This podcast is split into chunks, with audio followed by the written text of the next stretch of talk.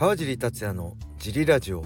はい皆さんどうもです、えー、こんなラジオは茨城県つくば市並木ショッピングセンターにある初めての人のための格闘技フィットネスジムファイトボックスフィットネス代表の川尻がお送りします。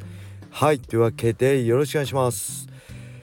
えーとですね昨日月曜日あれですね毎週月曜日21時から、えー、ラジオつくばで放送されている出張ジリラジオの12月分の収録に行ってきました、えー、もう今年もあと1ヶ月ということでねちょっと改めてびっくりしちゃいますね。はい。是非ねそちらの方もこ本家ジラジオと合わせて聞いていただけると嬉しいです。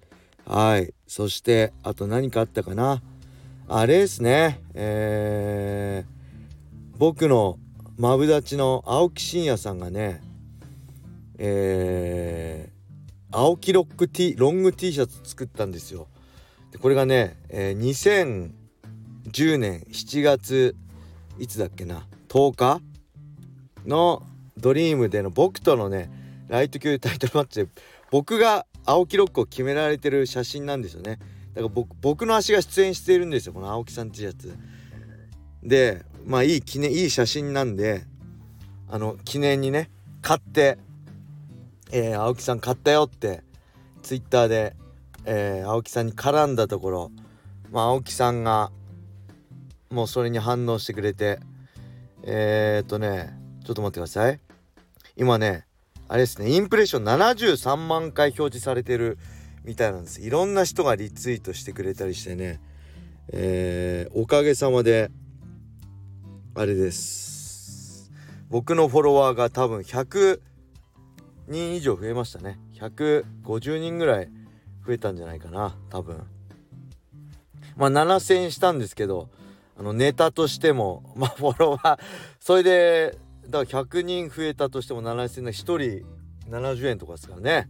あのそれ僕なんかすごいいい人みたく川尻好きだなみたいなすごいねリプライとかね引用リツイートいっぱい飛んできて俺の評価爆上がりなんで。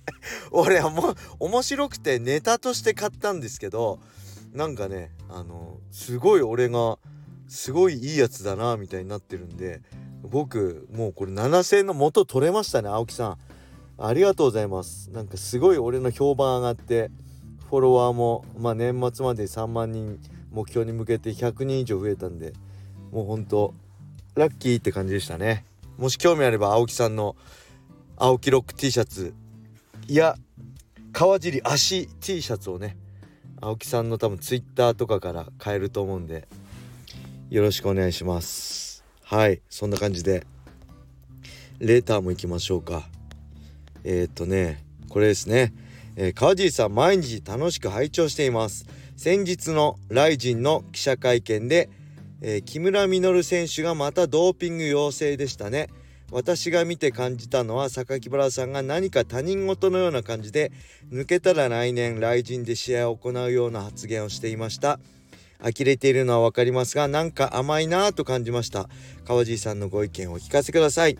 はいありがとうございます。まあ木村稔選手のドーピング問題についてはちょっと前のジリラジオで話したんでそこを聞いてほしいんですけど、まあ、このねレターを頂いて一番思ったのはやっぱ日本人って厳しいなと思いましたね。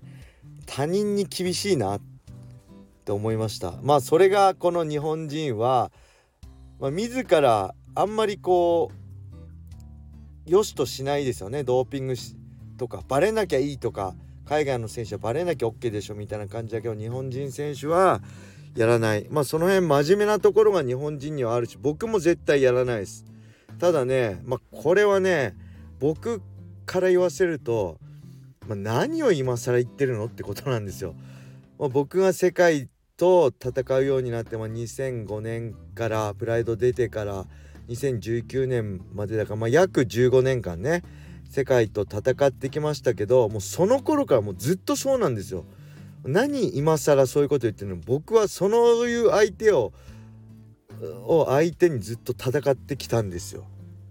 だからね何を今更っていうことが一つあとねこれ榊原さんがどうこう言ってますけどいやいやいや USC の方がよっぽど緩いでしょと思うんですよ。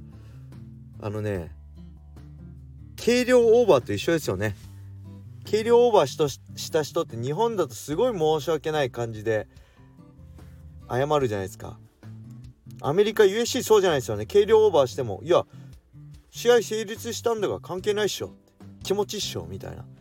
関係ないっしょ気持ちっしょみたいな感じであのー、悪びれないんですよ。チマエフなんかね。階級軽量オーバーしてカード自体バラバラに再編成させたの全く悪びれずにねやってるんであのー、そういうこの辺日本人はまあ真面目だなと思いますね。でそれと一緒でえー、まあ多分海外の選手はいやまああのー、ドーピング引っかかった時はもちろんごめんなさいって謝るかまあ認めるか認めずなんかに混じってたんだって言うか言い訳するかですけどあのあれですよねドーピングもう何？試合組まれ OK になって試合組まれたらいや過去のことでしょ？今俺陰性だからってなってるからまあ USC 的に言うんであればまたこの榊原さんが言ってるのも分かりますよね。陰性になれば試合していいよ。だって今陰性なんでしょ？っていうのは多分アメリカ人とか USC の考え方ですよね。うん。だからねまあ比較するのはあれですけどまあ例えば、えーまあ、USC の僕がよく出すのはねジョン・ジョーンズですよ。ジョン・ジョーンズジョン・ジョーンズ知ってますか？皆さん USC ライトヘビー級の元スーパーチャンプで今現ね USC ヘビー級でだったの王者だったんですけど今怪我して今休憩中で暫定王者はこの前ね勝ちましたけど決まりましたけどそのジョン・ジョーンズはえー、もちろん、えー、あれですね、えー、っとそのパフォーマンス向上役での引っかかりも何回かしてます。でそれはけど別に犯罪じゃないですよね。犯罪もやってるんですよ。コカイン陽性反応。信号無視で妊婦の車に追突して札束を持って逃走。無免許運転。執行猶予中に改造車レースで逮捕。だったりね家庭内暴力と車両損傷。飲酒運転と銃使用。ね。それプラス陽性反応もしてます。犯罪も犯してます。でもう一つねスーパースター。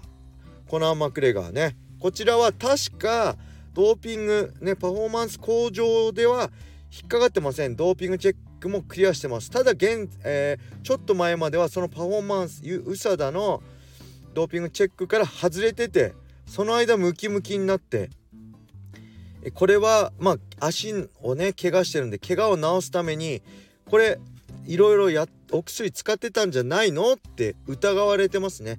ただねあの疑わしきは罰せずなんでこれはまあドーピングをは検査自体はクリアしてます常に。はい。でまた今このウサダのドーピングチェックのサイクルに入ってますね多分。